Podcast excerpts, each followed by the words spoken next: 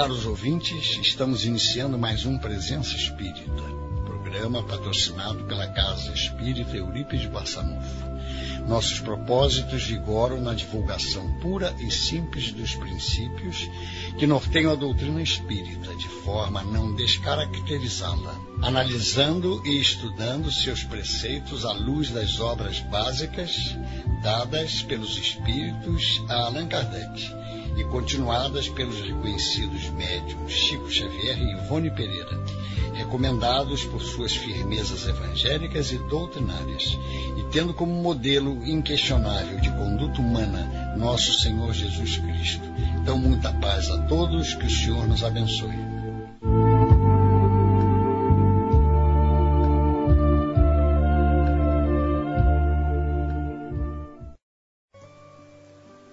Amigos ouvintes, muito boa noite. Aqui estamos mais uma vez para juntos realizarmos o programa Presença Espírita. Hoje é o Afrânio quem está com vocês e nós vamos estudar do Evangelho segundo o Espiritismo, o capítulo 12, que é aquele que diz: Amai os vossos inimigos. Para contextualizarmos a nossa, o nosso estudo, gostaria de ler para vocês do livro Almas e Desfile, psicografado por Francisco Cante Xavier e Valdo Vieira, é de autoria de Hilário Silva, né? Esse livro é de Hilário Silva, Almas e Desfile, Espírito Hilário Silva. Gostaria de ler para vocês uma história que está no capítulo 20 da primeira parte. Como vocês sabem, a primeira parte desse livro ela é psicografada por Valdo Vieira e a segunda parte por Franciscano Xavier. Então esse item 20 que nós vamos ler hoje é da primeira parte, psicografia, portanto, de Valdo Vieira. O nome do, da lição é Prisão ou Absolvição. À porta do foro, o juiz Carmo Neto dizia ao advogado Luiz Soeiro: Você poderá, sem dúvida, funcionar na defesa, mas na condição de juiz e de espírita mais experiente, não posso compreender a maneira pela qual você observa o caso. O réu é homicida e ladrão. Abateu o próprio tio para roubar. Não sou a favor da pena de morte, nem posso aprovar a prisão perpétua. Deus nos livre de semelhantes flagelos. Mas entendo que esses delinquentes são enfermos do espírito, requisitando segregação. Alguns anos de escola e de tratamento reajustam os doentes dessa espécie. Não podemos libertar loucos furiosos. A própria lei divina nos concede na reencarnação os meios precisos de reajuste. Contudo, o advogado, espírita recentemente chegado à doutrina, observava: Doutor, mesmo assim defendê-lo-ei gratuitamente, com todas as minhas forças, acreditando servir à caridade. Não concordo absolutamente com a prisão para ninguém. Aprecio sua atitude voltou o magistrado.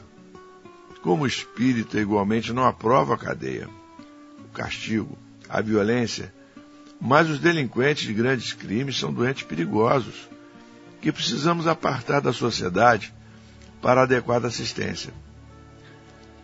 Chegada a hora do julgamento, o doutor Luiz Sueiro falou com tanta emotividade e eloquência, com tanto carinho e amor fraterno, que o réu foi absolvido por unanimidade. O feito foi comemorado festivamente. Decorridas algumas semanas, o advogado e a esposa desembarcaram alta noite em cidade próxima, de visita familiares. Caminhavam na rua deserta quando um desconhecido avança sobre a senhora indefesa. O marido reage, grita por socorro. Ajuntam-se populares e o homem é preso. Foi então que o doutor Luiz Sueiro verificou espantado que o assaltante era o cliente para o qual havia conseguido a liberdade. Então está aí, meus amigos, uma historinha bem simples, né? bastante estimulante a nossa reflexão, porque tratava-se de um diálogo inicial entre duas, duas pessoas ligadas ao mundo jurídico, o juiz Carmo Neto e o advogado Luiz Sueiro, o juiz mais experiente na doutrina espírita e o advogado ainda recém-chegado à doutrina, e o juiz então dizendo que não gostava de tomar providências para segregar criminosos, mas que o melhor para a sociedade era que eles ficassem em processo educativo, na segregação. E o advogado dizendo que não concordava com, com prisão para ninguém.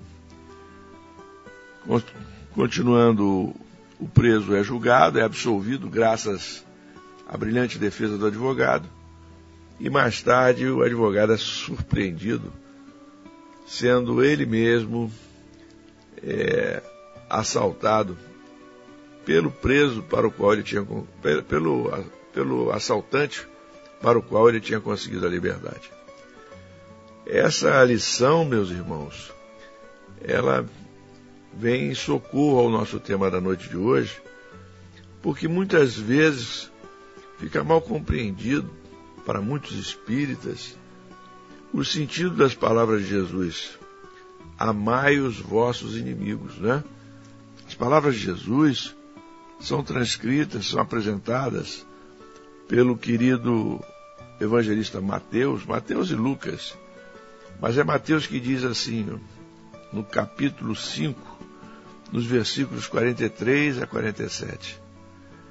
Aprendeste, aprendestes o que foi dito.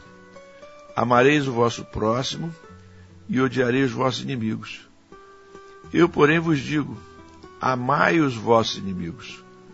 Fazei o bem aos que vos odeiam, e orai pelo que vos perseguem e caluniam, a fim de serdes filhos do vosso Pai que está nos céus, e que faz se levante o sol para os bons e para os maus, e que chova sobre os justos e os injustos. Porque se só amardes os que vos amam, qual será a vossa recompensa? Não procedem assim também os publicanos? se apenas os vossos irmãos saudades, que é o que com isso fazeis mais do que os outros? Não fazem outro tanto os pagãos? Então vejam, meus irmãos, uma leitura ao pé da letra, né, textual aqui desse, desse trecho evangélico, quer dizer, Jesus nos recomenda que em vez de amarmos nosso próximo e odiarmos os nossos inimigos, que nós devemos amar os nossos inimigos. Então, ao pé da letra, a conduta do advogado teria sido correta. Porque Jesus fala para amarmos os nossos inimigos, fazer o bem aos que nos odeiam e orar pelos que nos perseguem e caluniam. Então, se se tratava da defesa de um inimigo da sociedade, estaria ao pé da letra sendo cumprida a determinação evangélica, o ensinamento evangélico. Então é necessário que a gente converse sobre esse tema para que percebamos, à luz do Espiritismo, o que é amar o inimigo. Como nós sabemos, o Espiritismo veio lançar luz sobre o texto evangélico. Essas expressões que às vezes parecem confusas para as pessoas que não são espíritas, para nós espíritas, tem significado certo.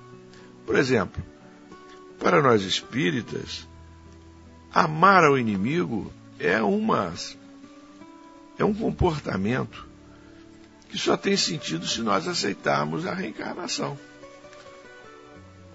Porque como amar ao inimigo se nós não temos a noção da reencarnação? Se nós não temos noção da reencarnação, o nosso procedimento está muito mais próximo do procedimento tradicional dos judeus, dos hebreus, afinal de todas as pessoas que não creem na reencarnação. Nós vamos amar o nosso próximo, quer dizer, aquela pessoa com a qual nós nos afinizamos, mas vamos odiar nossos inimigos. Porque se não temos outras encarnações, por que amar os inimigos? Então é importante que a gente compreenda que a lei da reencarnação, que é consequência do princípio da pluralidade das existências, princípio esse que está bem explicado por Kardec em O Livro dos Espíritos, a lei da reencarnação é a chave para a compreensão de vários preceitos evangélicos, de várias orientações evangélicas, dentre elas estas, de amar o inimigo. Nós espíritas sabemos que nossa vida não se encerra neste momento que estamos vivendo, nesta etapa que estamos tendo da vida material. Esta vida material que temos não é a nossa única vida material. Nós já vivemos anteriormente e continuaremos vivendo quando ocorrer o momento da nossa morte física. Retornaremos ao mundo espiritual, passaremos uma temporada no mundo espiritual, retornaremos em um novo corpo físico e teremos uma nova existência material.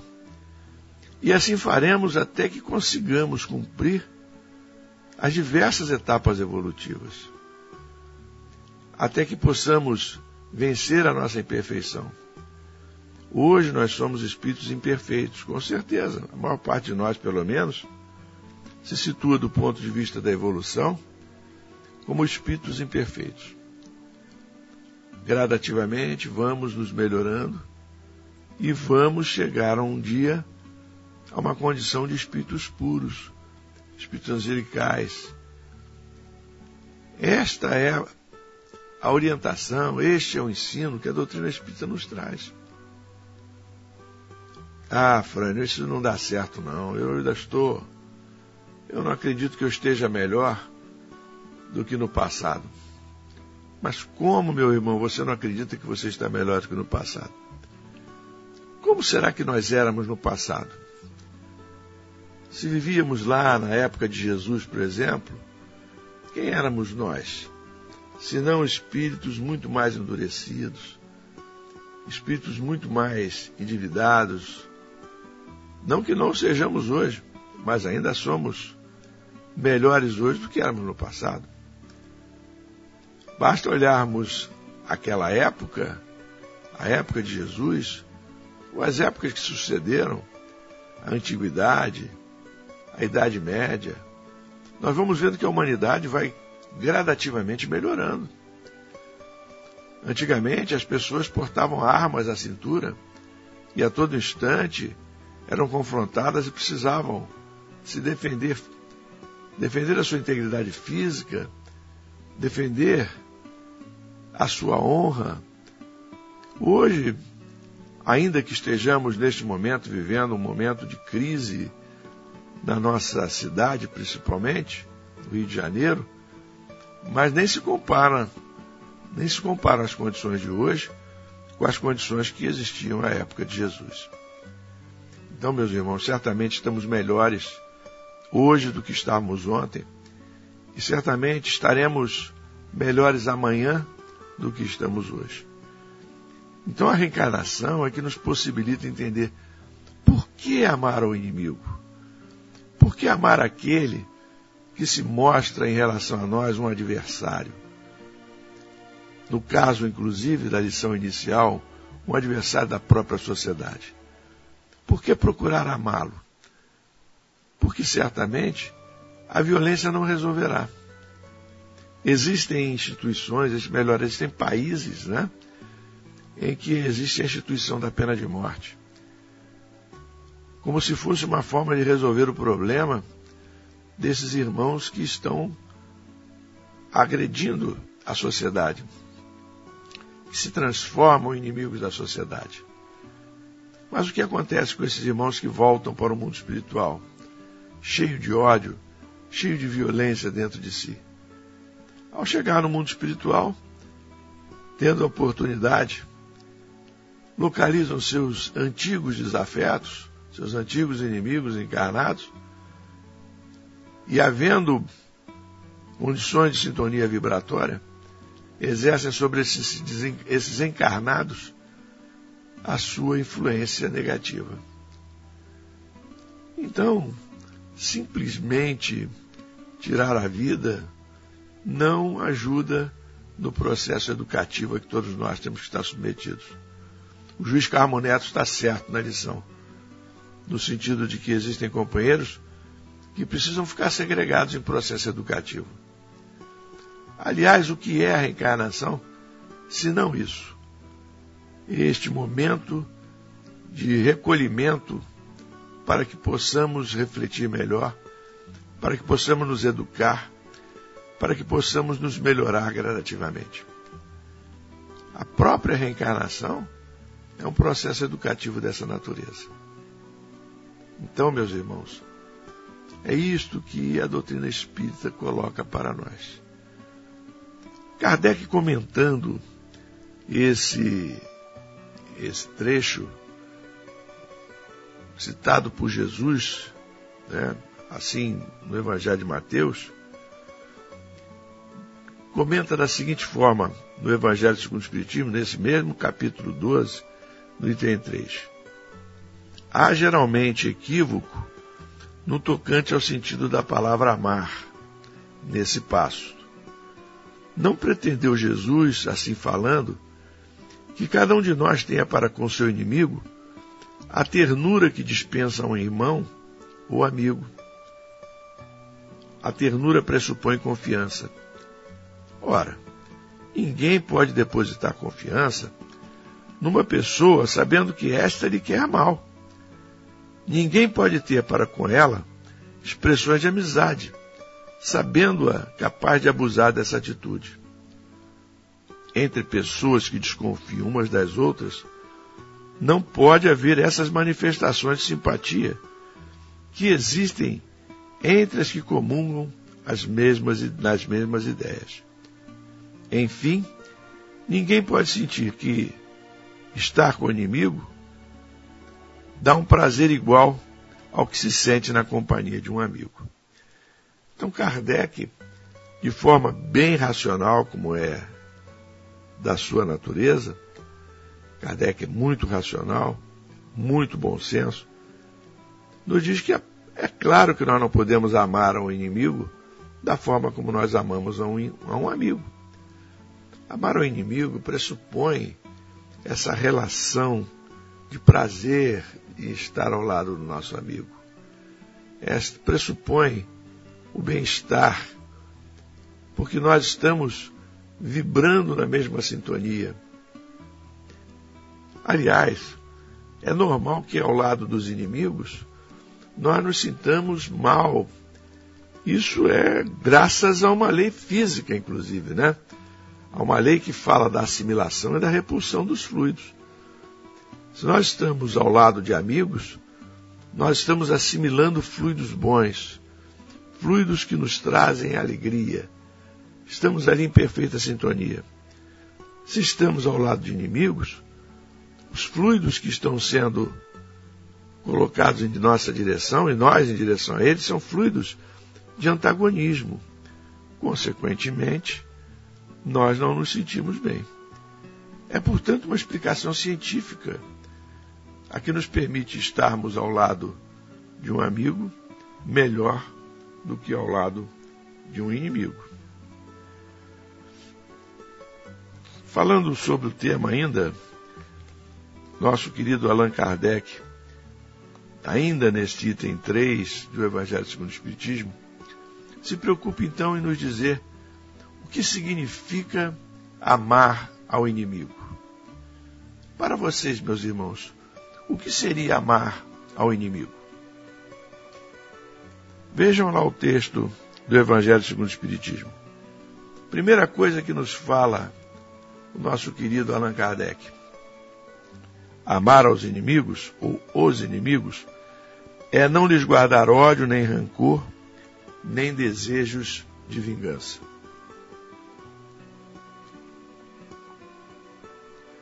Como agimos dessa forma, né? É muito difícil, né? Mas amar o inimigo é, portanto, não dirigirmos a eles nenhum sentimento de ódio, nenhum sentimento de rancor, nenhum sentimento de vingança. Como diz Torres Pastorino, no livro Minuto de Sabedoria, na lição 50, quem alimenta o ódio atira fogo ao próprio coração. Isso ele cita de André Luiz. Se alguém o magoou, se o ofendeu com calúnias, não o imite repetindo os mesmos erros. Coloque-se acima dele, sabendo relevar. E procure esquecer, porque o pensamento negativo da raiva atrai para nós a onda de maldade que nosso infeliz adversário lança sobre nós. Para ser feliz, saiba relevar e esquecer. Então, a primeira coisa que nós não devemos fazer em relação ao inimigo é guardar ódio, rancor ou desejo de vingança. Porque se a gente age dessa forma, nosso estado vibratório se altera de tal forma que nós fazemos sintonia com esse companheiro. Se ele está desencarnado, é a sintonia que ele precisa para exercer influência sobre nós, num processo obsessivo que sabe lá como pode trazer muitos malefícios para nós que estamos encarnados. Então a grande chave é não odiarmos, é não buscarmos revide, é não buscarmos a vingança, é procurarmos orar por esse companheiro para que ele compreenda o seu erro e dessa forma ele possa ser auxiliado. Teria sido o comportamento mais adequado na lição inicial, vocês não acham, meus irmãos? Se houvesse sido feito o julgamento e o assaltante fosse condenado naturalmente, não impediria que tanto o juiz como o advogado pudessem orar pelo companheiro para que ele pudesse ter a oportunidade, ainda que segregado numa, numa penitenciária, ele pudesse despertar para o seu papel como cidadão e pudesse desta vez, desta forma, vencer as suas dificuldades. Portanto, meus irmãos, o ódio nos coloca na mesma sintonia do agressor.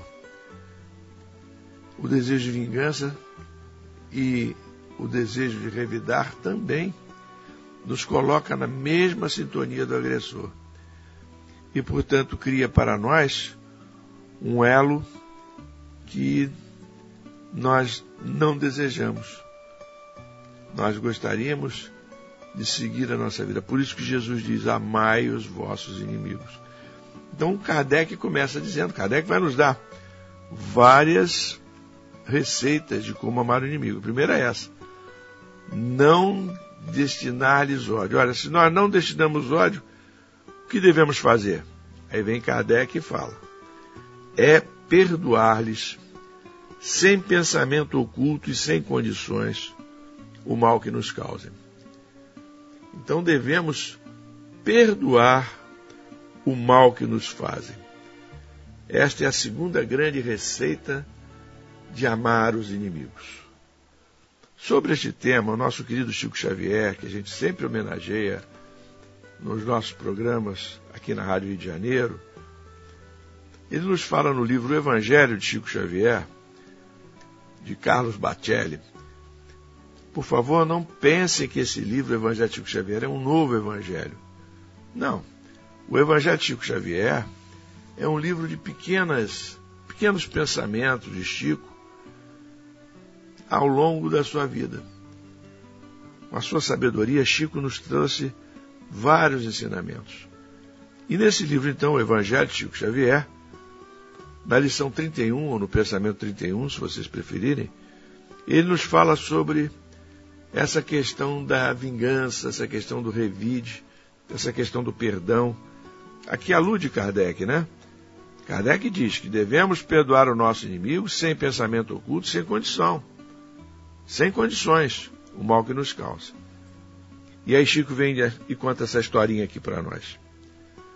Certa vez, alguém me contou que havia sido perseguido e injuriado por muitos anos por um, por um ferrenho adversário de suas ideias. Ele vivia sonhando com um dia em que o seu opositor, reconhecendo os equívocos cometidos, o procurasse para pedir perdão. Então o companheiro havia sido injuriado, estava magoado, triste, vivia sonhando com um dia que aquele que o magoou, que entristeceu, que enfim, de alguma forma o havia prejudicado, iria procurá-lo para pedir perdão. Continuando Chico. Imaginava finalmente ter o referido adversário aos seus pés, dando mão à palmatória. Acalentar essa ideia de triunfo em que a justiça lhe seria feita. Pois bem, quando já estava com os cabelos quase todos brancos, o adversário de muito tempo, também de cabelos brancos, inesperadamente o procura para o tão aguardado entendimento. Confessou-lhe os seus excessos, pediu a ele que o desculpasse na inveja e no ciúme que sempre o haviam motivado no combate acirrado. Falou de suas lutas pessoais e conflitos de ordem íntima semelhantes aos que exatamente criticaram no companheiro. Conversaram longamente, sem ninguém por perto para testemunhar o diálogo. O amigo juriado, que tinha tantas respostas na ponta da língua, que havia decorado o que dizer justamente para quando chegasse a hora inevitável daquele confronto, percebeu, segundo ele próprio me confidenciou, quer dizer, confidenciou ao Chico, que ele também inutilmente perdera tempo. De repente, sentiu que não havia qualquer razão para o revide. Ambos haviam envelhecido naquela disputa que ninguém saberia identificar como teria começado. Chico, disse-me ele, eu não tive vontade nenhuma de reagir. É verdade que eles prevalecera de todas as artimanhas para me prejudicar. Mas eu também mentalizar aquele momento, o dia em que face a face comigo ele se sentisse humilhado. Ele estava tendo a grandeza de me pedir perdão. Se eu não perdoasse, ele estaria triunfando sobre mim. Eu nunca tinha ido a ele. Ele é que estava tomando a iniciativa de vir a mim.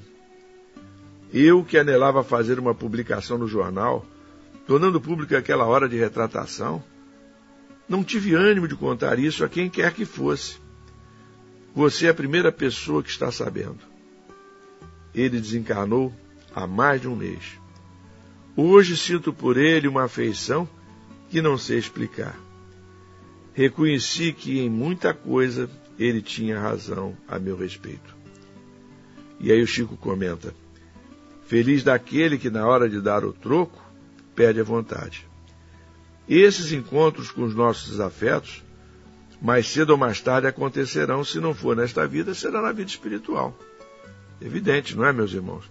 Se nós não nos ajustarmos agora com os nossos desafetos, nós vamos ter que nos ajustar um dia, ou em outra encarnação que tenhamos juntos, ou no mundo espiritual.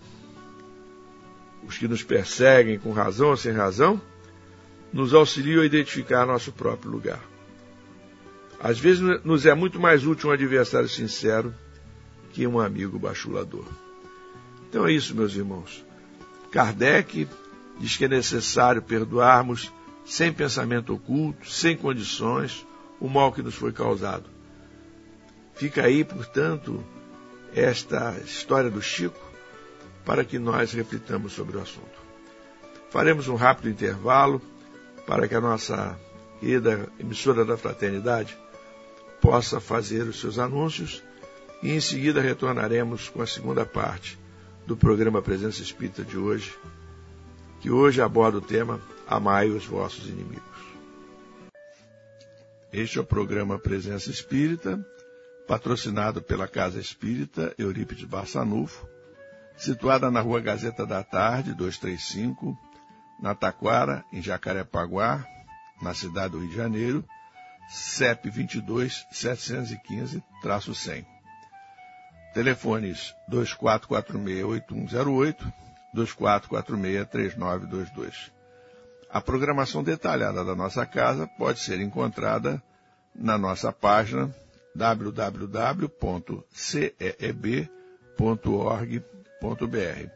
Temos as palestras realizadas através do Presença Espírita, esses estudos realizados através do Presença Espírita, disponíveis no site da nossa casa, ceeb.org.br, bastando que cliquem na aba Acervo e em seguida no programa Presença Espírita. E aí terão acesso a todos os programas que foram irradiados através da Rádio Janeiro nos últimos anos. Bem, meus irmãos, estamos de volta conversando sobre o tema da noite de hoje, no programa Presença Espírita. Amai os vossos inimigos. Então estamos vendo, né, com base no Evangelho segundo o Espiritismo, no item 3 do capítulo 12, nós estamos vendo o que Kardec entende, a, a forma como Kardec entende que nós possamos amar nossos inimigos.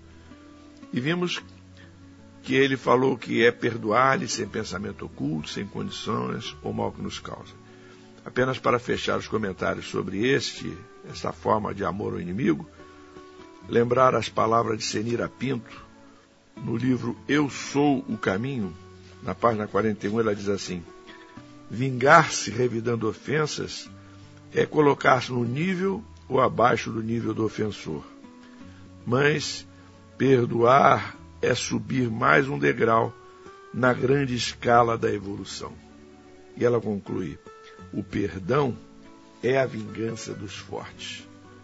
Então é isso, meus amigos, que nós possamos perdoar, que possamos ser fortes, porque é mais difícil perdoar do que revidarmos a ofensa que nos foi dirigindo. Mas a terceira forma de amor aos inimigos que Kardec coloca para nós Logo depois ele diz assim: é não opor nenhum obstáculo à reconciliação com eles. Né? Então, além de perdoar, nós não colocarmos nenhum obstáculo à reconciliação possível com o nosso inimigo. Sobre esse tema, nós nos caiu em mãos uma historinha que foi divulgada numa divulgada na rede, na internet, chegou assim para nós. Muitas pessoas ficam doentes por não perdoarem o próximo. Mais uma vez, a ideia do perdão. Isso acontece porque seus pensamentos de mágoa intoxicam a mente, o coração e outros órgãos. E a coisa piora quando a pessoa ainda sente ódio e deseja vingança. Outras pessoas também adoecem por carregarem culpa dentro de suas consciências. Sentindo o peso do remorso, por não se auto-perdoarem. De fato, tanto a mágoa quanto a culpa causam enfermidade física, espiritual na criatura humana, se ela não faz uso do antibiótico disponível na farmácia da alma, que é o perdão. Então, perdão é a chave realmente para nós nos reequilibrarmos. A propósito, aí a pessoa que escreveu esse artigo vai dizer: lembro-me de que certo dia comentava a necessidade do perdão para mantermos a saúde física e espiritual num grupo espírita que funciona nas dependências de um hospital para tratamento de tuberculose, quando fui interrompido por um enfermo da assistência visivelmente revoltado. Ao levantar-se, ele me perguntou, demonstrando muito ódio em suas palavras, de que forma poderia perdoar seu pai, pois quando criança ele arremessou um anzol com uma vara de pescar em cima dele para castigá-lo. E ao puxá-lo violentamente, rasgou suas costas franzinas. Nesse momento, os outros enfermos, vendo sua grande revolta, passaram a confortá-lo, apelando para que ele tivesse a coragem para perdoar.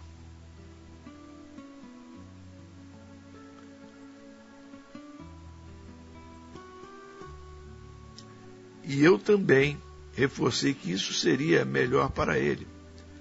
Ao fazer a prece final da reunião, roguei a Jesus forças para que aquele doente arrancasse o ódio do seu coração. Nisso ele começou a chorar e em voz alta pediu a Deus que perdoasse seu pai pela maldade cometida contra ele.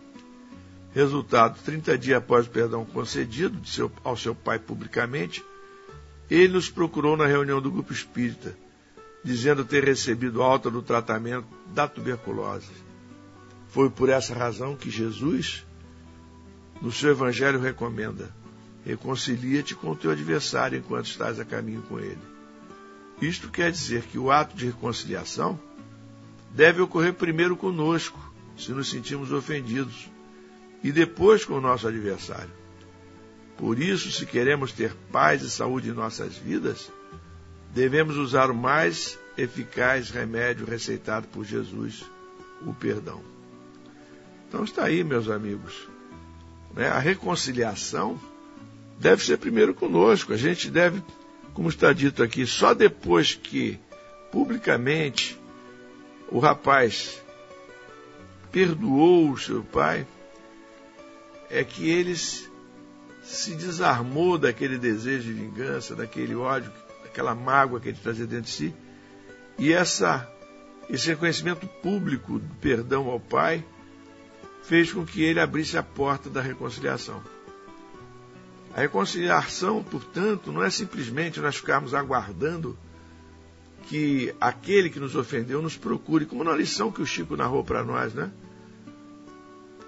Ficar aguardando durante anos que a pessoa o procure para que se possibilite a reconciliação. A reconciliação também é um ato nosso. Nós temos que nos despojar da nossa vontade de nos vingarmos. É nós perdoarmos sinceramente. E aí, perdoando, se ocorrer a possibilidade de nos reconciliarmos, se ocorrer a possibilidade de nos reencontrarmos, mas a porta da reconciliação começa em nós. É isso que a lição quer passar para nós. Então, meus irmãos, terceira forma de amarmos aos inimigos é essa: não opor nenhum obstáculo à reconciliação com eles. A quarta forma que sugere Kardec é desejar-lhes o bem e não o mal. É desejar-lhes o bem e não o mal. Né? Vamos vibrar para eles sempre o bem e não o mal. Naquele mesmo livrinho do Chico, aquele o Evangelho de Chico Xavier, a que eu já me referi inicialmente, nós temos aqui uma mensagenzinha nesse sentido. Diz assim o Chico, na lição 129 desse livro, Evangelho de Chico Xavier: Tudo o que pudermos fazer no bem, não devemos adiar tudo o que pudermos fazer no bem não devemos adiar. Carecemos de somar esforços, criando uma energia dinâmica que se anteponha às forças do mal. Se o pessimismo se acumula, termina por contaminar a atmosfera psíquica do planeta, pesando sobre as mentes que nos governam. É indispensável que o bem se propague. Ninguém tem o direito de se omitir. Cultivar uma flor, zelar por uma fonte de água cristalina, não poluir, estampar um sorriso na face, proferir uma palavra de esperança, tudo isto pode parecer insignificante, mas não é. Uma atitude positiva desencadeia outras. O amor contagia. Pior do que o mal que a invigilância de muitos concretiza é o comodismo daqueles que cruzam os braços por desacreditarem no bem. Então é isso é desejar-lhes o bem e não o mal. É direcionar para eles energias boas. E Chico vem dizer que nós não podemos perder a oportunidade de dirigir energias boas para as pessoas que nos cercam, para as pessoas que nos ouvem. Esse é um grande compromisso que nós temos, nós espíritas, com a, com a nossa palavra. Sempre divulgar o bem. Nunca devemos adiar a oportunidade de divulgar o bem. Devemos evitar notícias que sejam catastróficas, que sejam ruins, que, trazem, que tragam desequilíbrio para as pessoas que as ouçam.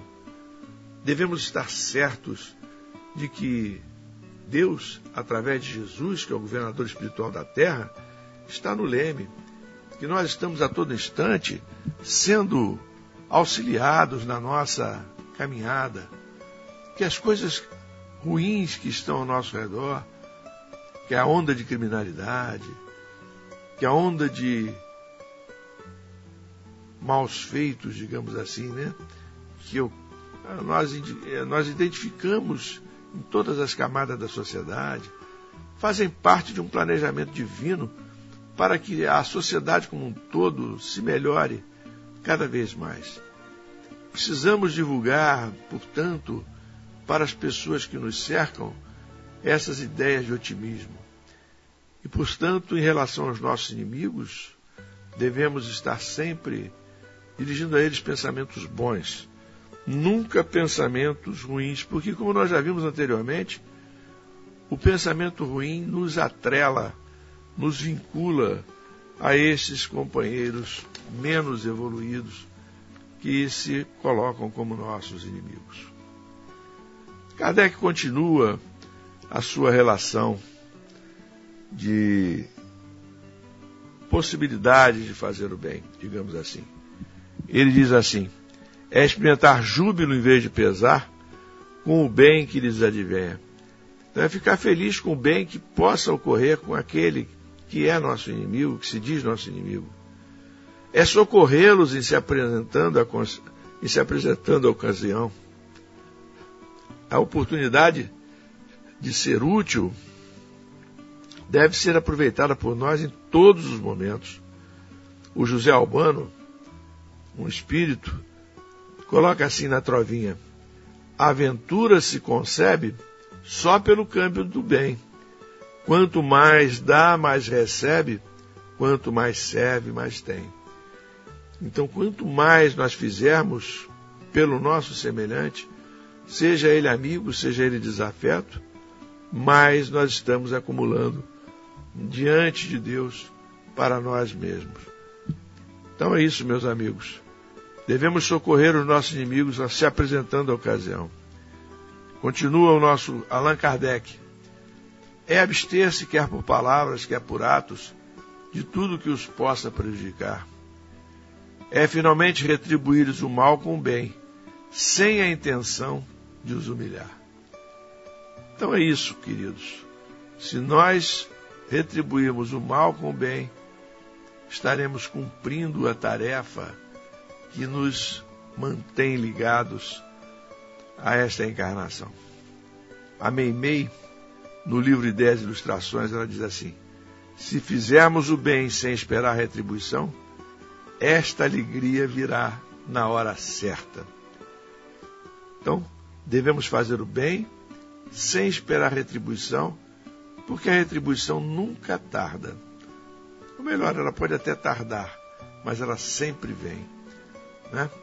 Então, meus queridos, nós é, concluímos assim, com essas palavras de Kardec, as maneiras como Kardec entende que nós devemos, que nós podemos amar nossos inimigos.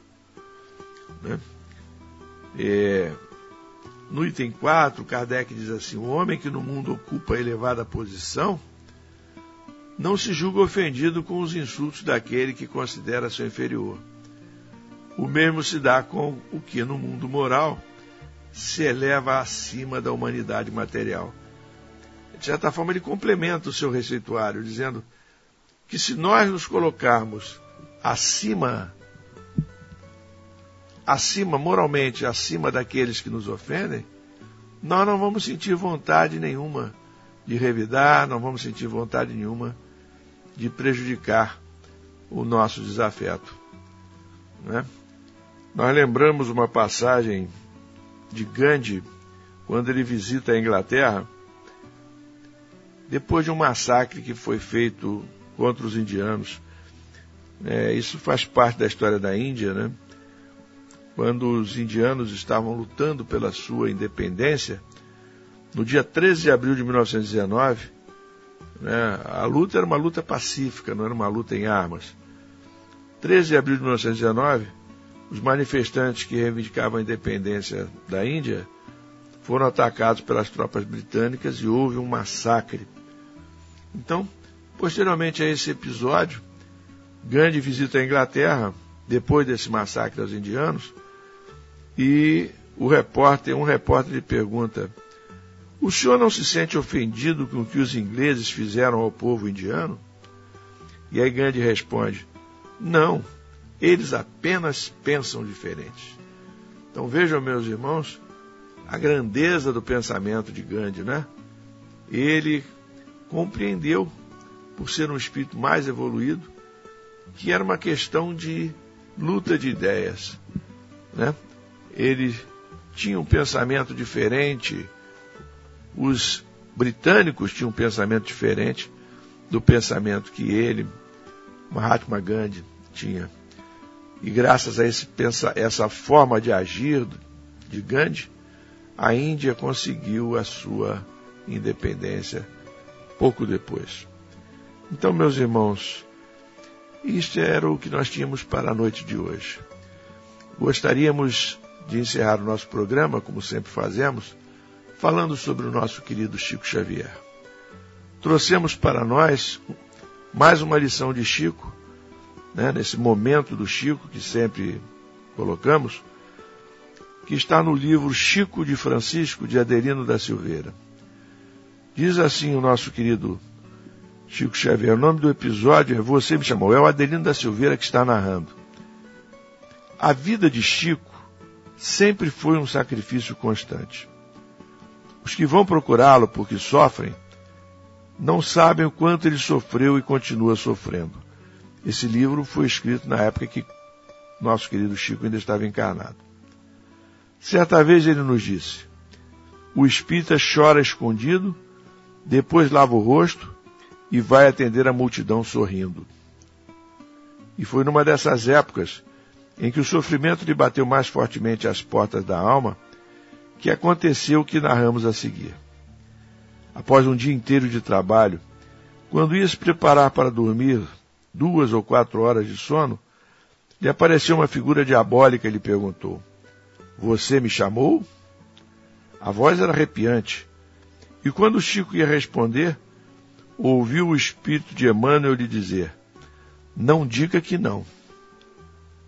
Ficou pensando em que falar durante um minuto e minutos em frente de uma criatura daquelas se contam por séculos, ensina o Chico.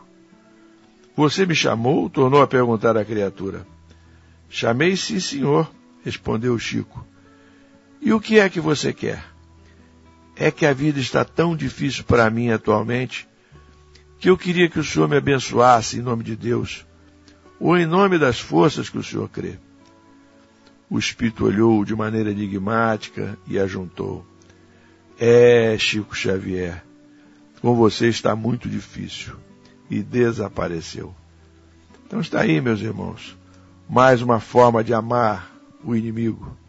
O inimigo desencarnado que se apresentou e Chico, com toda humildade, pede a ele que ore por ele, que o ajude porque a vida está muito difícil. Então, meus queridos amigos, vamos ler a poesia do Chico, esta noite, a poesia psicografada pelo nosso querido Chico Xavier. É uma poesia extraída do livro Baú de Casos, chama-se Antipatias. O livro Baú de Casos é de Cornélio Pires, psicografado por Chico Xavier. Diz assim então Cornélio Pires: Eis aqui sua pergunta, minha prezada Lília, de que modo liquidar a força da antipatia? Você sabe, antipatias, na sombra espessa em que estão, aparecem de improviso, quase sempre sem razão. O assunto chega de longe, parece graves feridas, moléstias do pensamento que trazemos de outras vidas. Comumente a novidade é coisa que nos alcança, quando alguém de encontro novo não nos causa confiança. Aumentam-se gentilezas, seja no lar ou na rua, mas a repulsa por dentro é sombra que continua. Aí a doença antiga que nem sempre vem à face, Veneno desconhecido, óleo, ve óleo velho que renasce, ódio velho que renasce. Declarada a enfermidade, usemos de modo atento o remédio da oração que nos traga o esquecimento. Depois da prece que extinga esse mal que nos invade, procuremos o exercício da paz e da caridade. Meditemos no passado. O que teria acontecido? Quem nos impõe desagrado talvez nos haja ferido. Ou talvez sejamos nós, segundo o reto pensar, os causadores da sombra com culpas a resgatar. Por isso, quando apareça algum inimigo à frente, peçamos a Deus que nos dê compaixão que ajude a gente. Por vezes, quem nos pareça dose de cobra ou leão é uma pessoa cansada de espinhos no coração. Terá sido noutras eras terrível perseguidor. Hoje, às vezes, é um pedinte de compreensão e de amor. Quando você acha alguém que o peito lhe aflige ou tranca, pense em Cristo, ore com calma e evite qualquer carranca. Pelos caminhos da vida, a presença da aversão é sempre a hora difícil de regresso à aprovação. E quando a prova ressurge, queira ou não queira acertar, Deus nos coloca, Lília, no tempo de perdoar. Então está aí, meus amigos, a poesia do nosso querido Cornélio Pires, repetindo o finalzinho. Por vezes quem nos pareça dose de cobra ou leão é uma pessoa cansada de espinhos no coração. E ele conclui: terá sido noutras eras terrível perseguidor, hoje às vezes é um pedinte de compreensão e de amor. Então é isso. Às vezes, aquele que se apresenta como nosso desafeto, ele precisa apenas de amor. Mas esse amor, como Kardec colocou, este amor que nós possamos perdoá-lo, que nós possamos amá-lo como se ama o inimigo, mas não da mesma forma que amamos a um amigo, conforme a nossa lição da noite de hoje nos ensinou. Quando você acha alguém que o peito lhe aflige ou tranca, pense em Cristo. Ore com calma e evite qualquer carranca. Então é isso, meus queridos. Esta é a mensagem que nós tínhamos para a noite de hoje. Continuamos rogando ao nosso Mestre Jesus que envolva todos nós, que vocês possam ter uma noite de paz, uma noite de muito trabalho do ponto de vista espiritual enquanto nosso corpo repousa, que vocês, que todos nós, possamos estar em companhia de bons espíritos que possam nos ajudar a vencer as, as adversidades do caminho, dando-nos coragem e amparando-nos nos momentos difíceis porque eventualmente estejam passando, estejamos passando. Deixo aqui o meu abraço a todos vocês e que possamos estar juntos novamente em outra oportunidade, se Deus assim o permitir. Muita paz.